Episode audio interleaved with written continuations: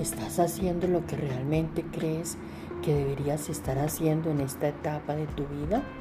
¿O has permitido que el miedo te impida salir a cosas nuevas? ¿O tal vez a niveles más altos de cosas viejas?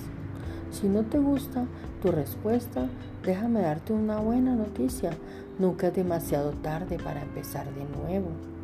Afortunadamente no tienes que pasar un día más viviendo una vida estrecha que está controlada por tus miedos.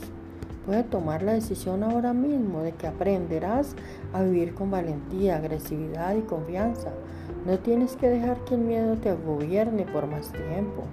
Es importante tener en cuenta que no puedes simplemente sentarte a esperar que el miedo desaparezca.